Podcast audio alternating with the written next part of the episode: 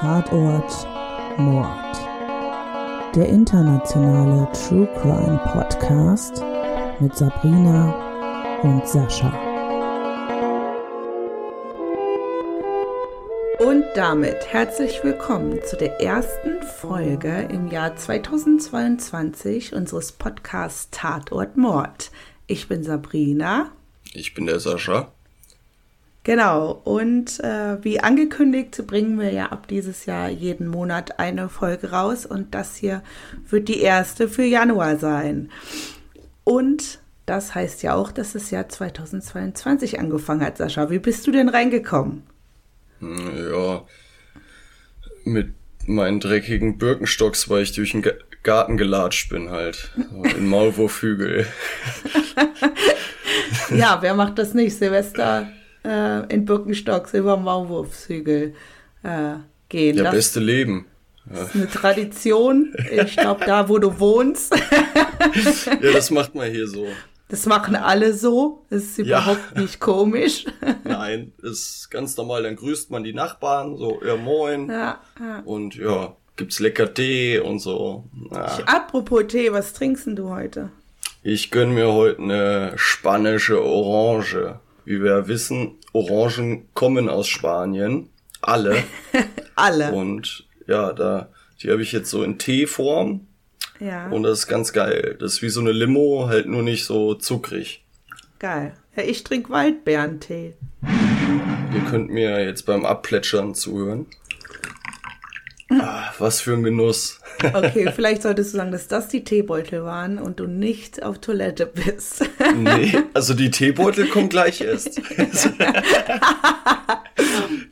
ja, jetzt kann ich es ja sagen. Ähm, ich nehme den Podcast immer auf der Toilette auf.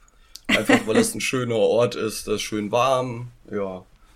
Nur die Oberschenkel tun danach immer so ein bisschen weh, weil man so lange da sitzt. Aber das kennt man ja. Ja. Ich war tatsächlich Silvester erstaunt, dass es so viel Feuerwerk gab. Damit habe ich gar nicht gerechnet. Ja, wohnst ja auch in der Weltmetropole. Tja. Also.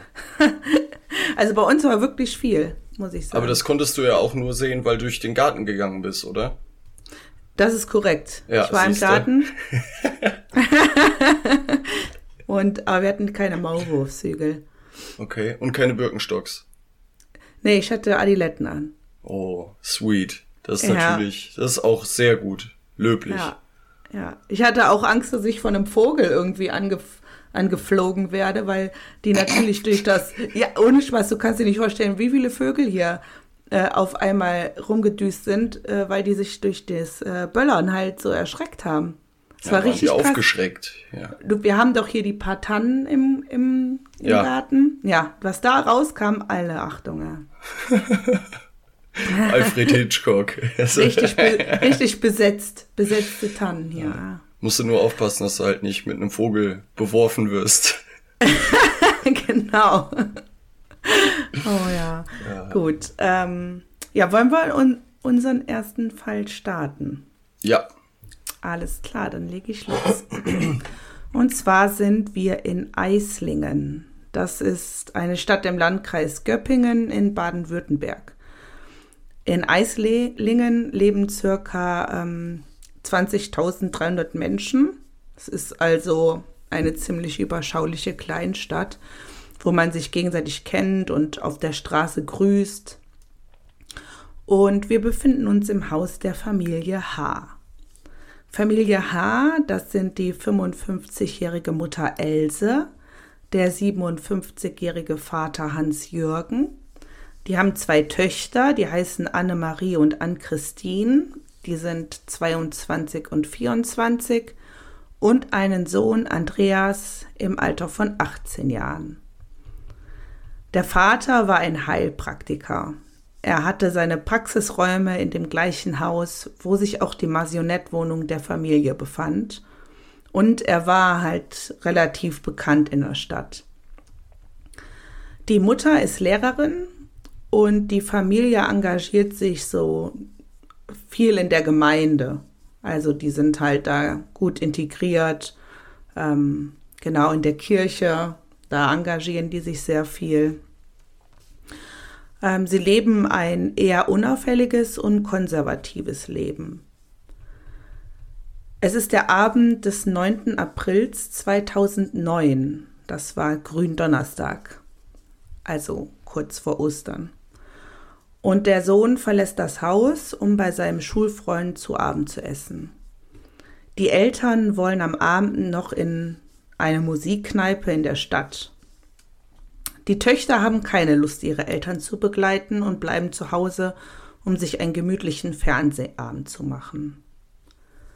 Als die Eltern also das Haus verlassen haben, begeben sich die beiden Schwestern, die übrigens beide äh, Pädagogikstudenten sind, in einem Zimmer im Dachgeschoss.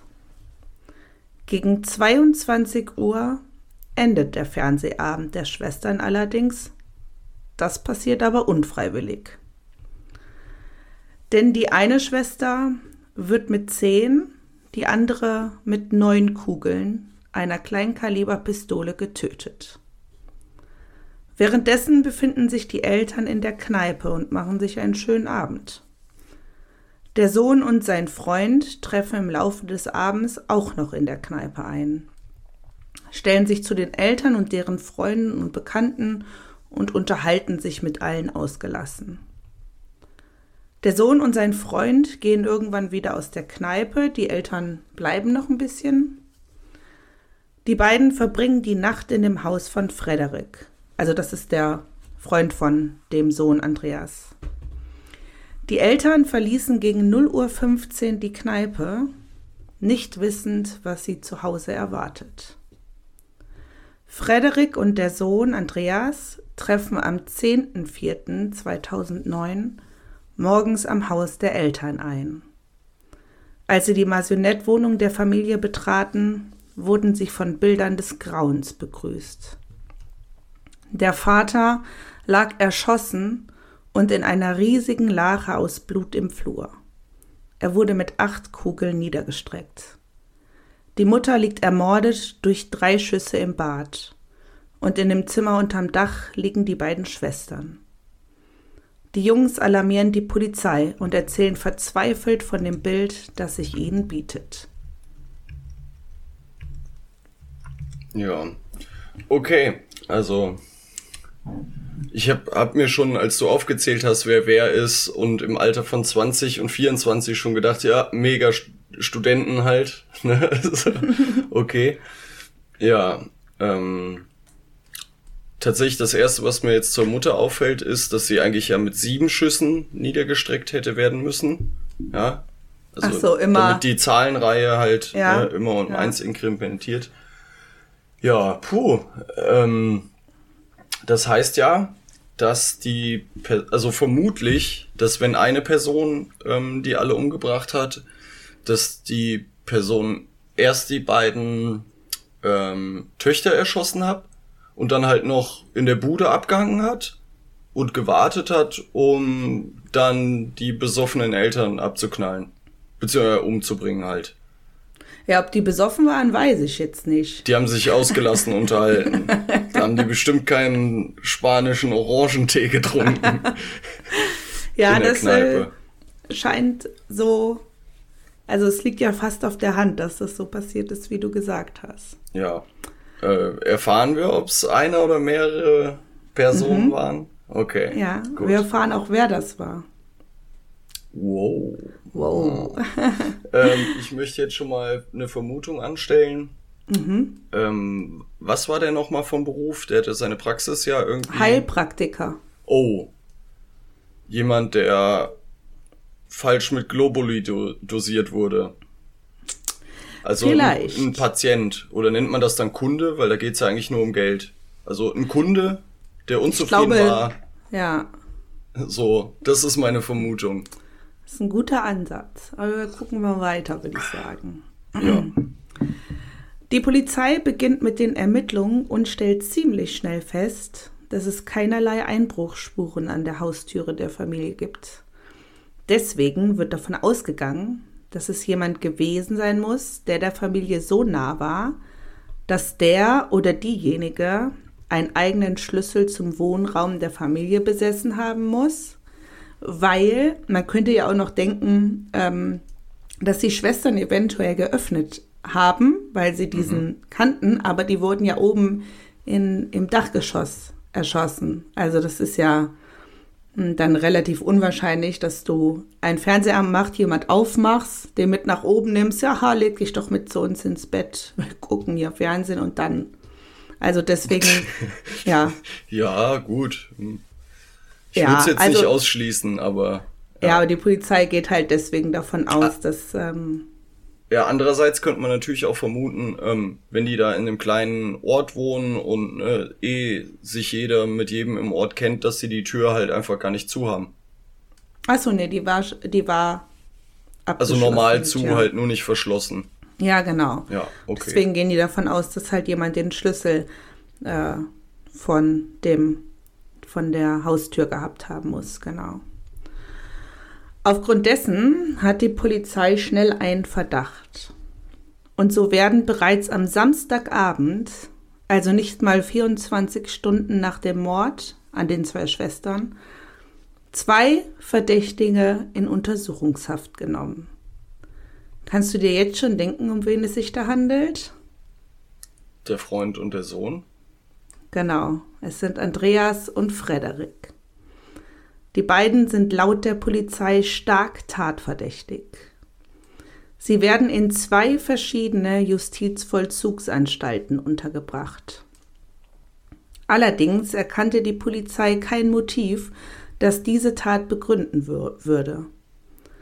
Auch die Tatwaffe konnte die, konnten die Ermittler nicht ausfindig machen. In der Wohnung der Familie fanden sie lediglich ein Luftgewehr.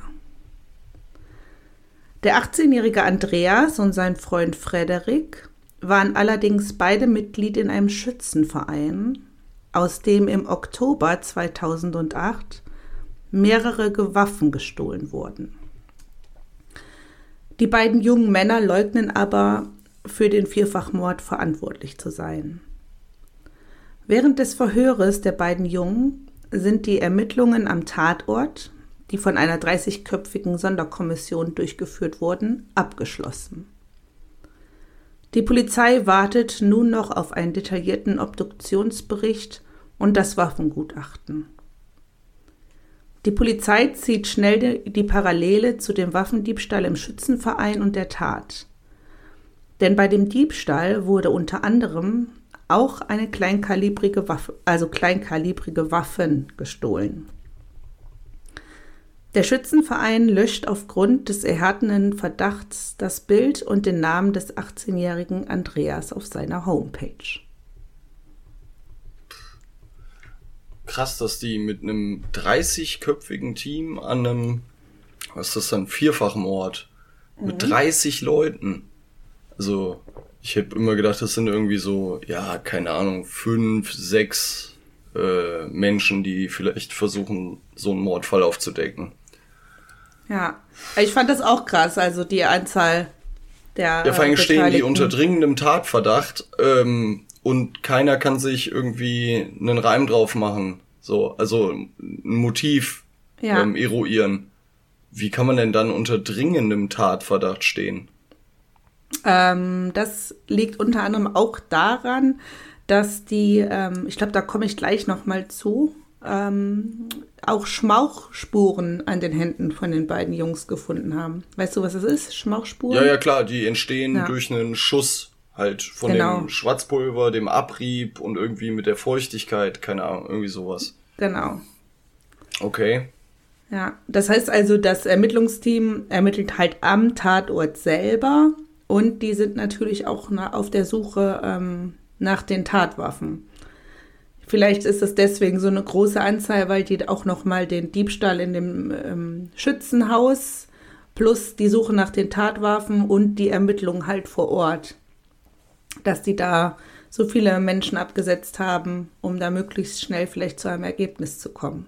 Ja, vielleicht zählt da ja auch rein, dass du, du hast wahrscheinlich mehrere Gerichtsmediziner, die dann zeitgleich arbeiten und dann sagen wir mal, ja. das sind schon drei und dann brauchst du ja nur noch 27 andere Leute. Ja. Genau. Eine Woche nach der Tat schweigt Andreas immer noch über das Verbrechen.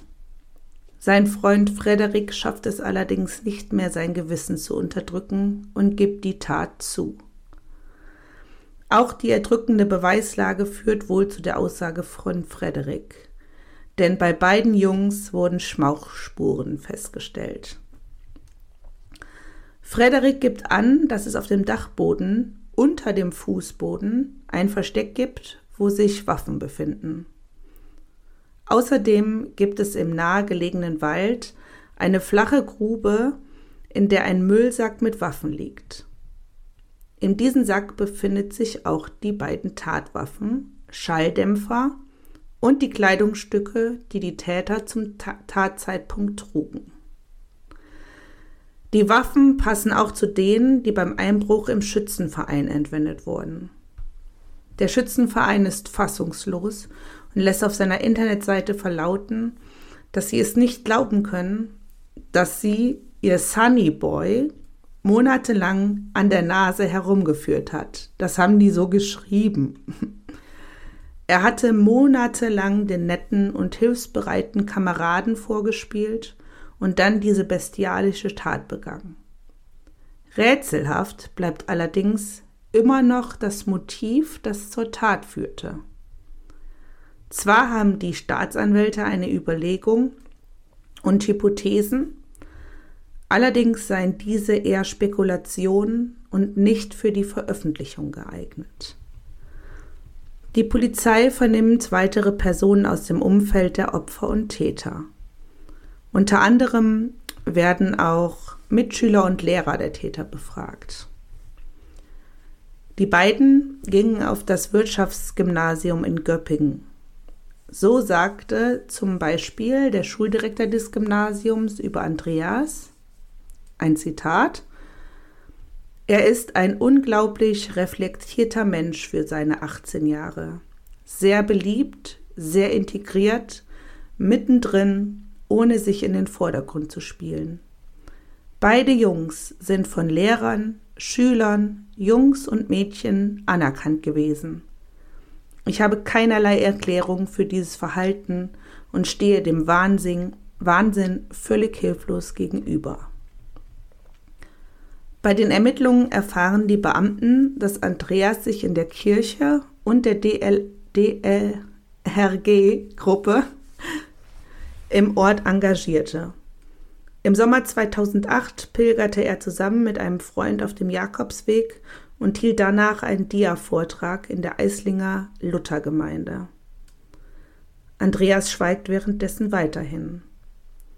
Das Einzige, was er während seiner Untersuchungshaft unternimmt, ist einen Antrag zu stellen, bei der Beisetzung seiner Familie dabei zu sein. Diesen Antrag lehnt jedoch ein Richter ab. Kannst du dir vorstellen, was für ein Motiv hinter der Tat stecken könnte, Sascha? Ähm, ich bin schon die ganze Zeit am Rätseln. Ich, also ich habe nur völlig abstruse Theorien. Ähm, mhm. Nichts, wo, also was man sich jetzt halbwegs logisch herleiten könnte. Aber wo du gesagt hast, dass die Lehrer mitteilen, dass die, äh, dass er wohl sehr reflektiert war und immer gut ankommen, äh, ankam und sowas, könnte ich mir vorstellen, dass der vielleicht so ähm, tatsächlich einfach ja wie so ein wie so ein Soziopath agiert und dass das eine für ihn rationale Entscheidung war, die Familie aus dem Weg zu räumen, um irgendwelche Ziele für sich im Leben zu erreichen.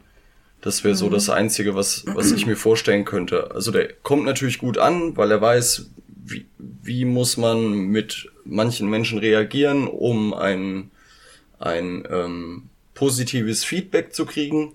Ja. Ähm, scheint ja auch nicht besonders dumm gewesen zu sein.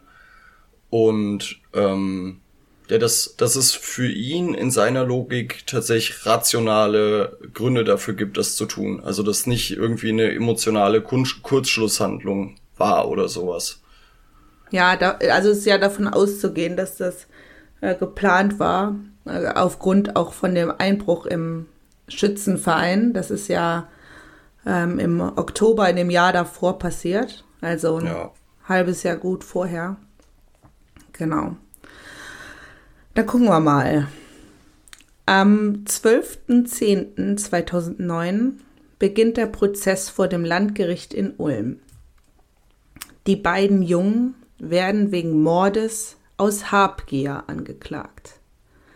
Denn die Staatsanwaltschaft sieht das Motiv darin, dass Andreas so als Alleinerbe an das sechsstellige Vermögen seiner Eltern kommen wollte und seinen Freund Frederik an dem Erbe beteiligen wollte. Andreas verweigert seine Aussage, räumt allerdings seine Tatbeteiligung gegenüber einer Mitarbeiterin der JVA ein.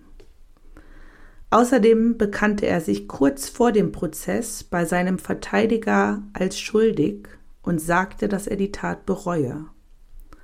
So sagte er seinem Anwalt zum Beispiel, dass er seinen Vater sehr vermisse. Sein Anwalt sieht allerdings ein anderes Motiv, das zur Tat führte. Und zwar sieht er als Grund die schwierige Beziehung zwischen Vater und Sohn. So soll Andreas sich oft von der Familie isoliert gefühlt haben. Sein Vater soll sehr viele Regeln und Verbote aufgestellt haben. Außerdem soll er Andreas regelmäßig gedemütigt haben. Das hätte dazu geführt, dass Andreas verzweifelt und war und Selbstgemord Gedanken hegte. Die Eltern von Frederik sagten in einem Zeitungsinterview, dass sie ausschließen, dass ihr Sohn sich aus materiellen Gründen an so einer Tat beteiligen würden. Vielmehr war Andreas der einzige Freund von Frederik, und so fühlte er sich abhängig von ihm. Während des Prozesses sagte Frederik dann aus, dass er ganz alleine die tödlichen Schüsse abgegeben hat. Andreas hätte zwar die Tat geplant, hatte aber Hemmungen bei der Umsetzung. Später gab jedoch auch Andreas ein Geständnis ab. Der 18-jährige Andreas wurde nach dem Erwachsenenstrafrecht zu einer lebenslangen Haftstrafe verurteilt. Der ein Jahr ältere Frederik wurde nach dem Jugendstrafrecht verurteilt, da bei ihm eine Entwicklungsstörung diagnostiziert wurde. Er bekam eine Freiheitsstrafe von zehn Jahren. Frederik ist schon vor Ende seiner Haftstrafe wieder in Freiheit. Das heißt, er ist schon wieder raus. Das Gericht sagt, also die Begründung dafür, dass er halt schon vor den zehn Jahren entlassen wurde, dass sie die Hoffnung auf eine Resozialisierung nicht aufgegeben haben. Witzig dazu ist ja, dass ähm, prinzipiell Haftstrafen eine Resozialisierung vorsehen. Mhm. In der Realität sieht das ziemlich wahrscheinlich anders aus, weil, also ich denke, dass so ziemlich jeder normale Mensch einen Knacks davon wegtragen wird, eingesperrt zu sein und ganz konkret vorgegeben zu kriegen, was er zu tun und zu lassen und zu essen und wann er zu schlafen hat und wann er aufzustehen hat. Und das halt unter diesem Druck, dass es Wärter gibt, die stehen über dir, die befehlen dir und du hast dich unterzuordnen. Und zwar mhm. über Zeitraum X. Von daher denke ich, dass eine Re Resozialisierung, ähm, glaube ich, somit das Schwierigste an einer Haftstrafe ist. Mhm. So, aber gut, wir haben halt keine anderen besseren Mittel, sage ich jetzt mal. Wobei das ja im Jugendstrafvollzug noch mal ein bisschen anders ähm, ist. Da ist das ja gefühlt ein bisschen mehr wie so ein betreutes Wohnen gemacht. Ähm, ja gut. Der, also scheint einfach ein bisschen hängen geblieben zu sein. Ja, okay. Wer ähm, jetzt? Frederik oder Andreas? Der Frederik, also der nach Jugendstrafrecht. Also um das mhm. mal einfach ganz, ganz platt auszudrücken, der ist halt ein bisschen hängen geblieben und dadurch wurde er halt mit Jugendstrafrecht ähm, äh, hier verurteilt. Ich glaube, da gibt's ja. Gibt's bis zu 27 Jahren kann, glaube ich, Jugendstrafrecht angewendet werden, sobald der so, ja. geistige Zustand des Angeklagten halt irgendwie ähm, ja entwicklungsgestört. Ja, genau, ja. entwicklungsgestört. ja. genau. Ähm, was haben wir noch? Was haben wir noch? Ja, ich find's krass, ähm, dass er ihn noch gedeckt hat, der Frederik. Mhm.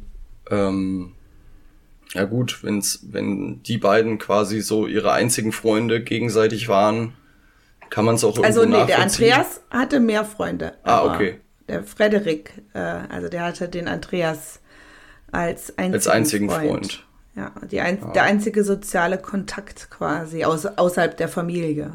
Spricht aber wieder dafür, dass der Andreas schlau genug war, sich einen Gehilfen äh, zu bauen. Ja, ja, durch gezielte, gezieltes Druck ausüben, emotionalen Druck und sowas.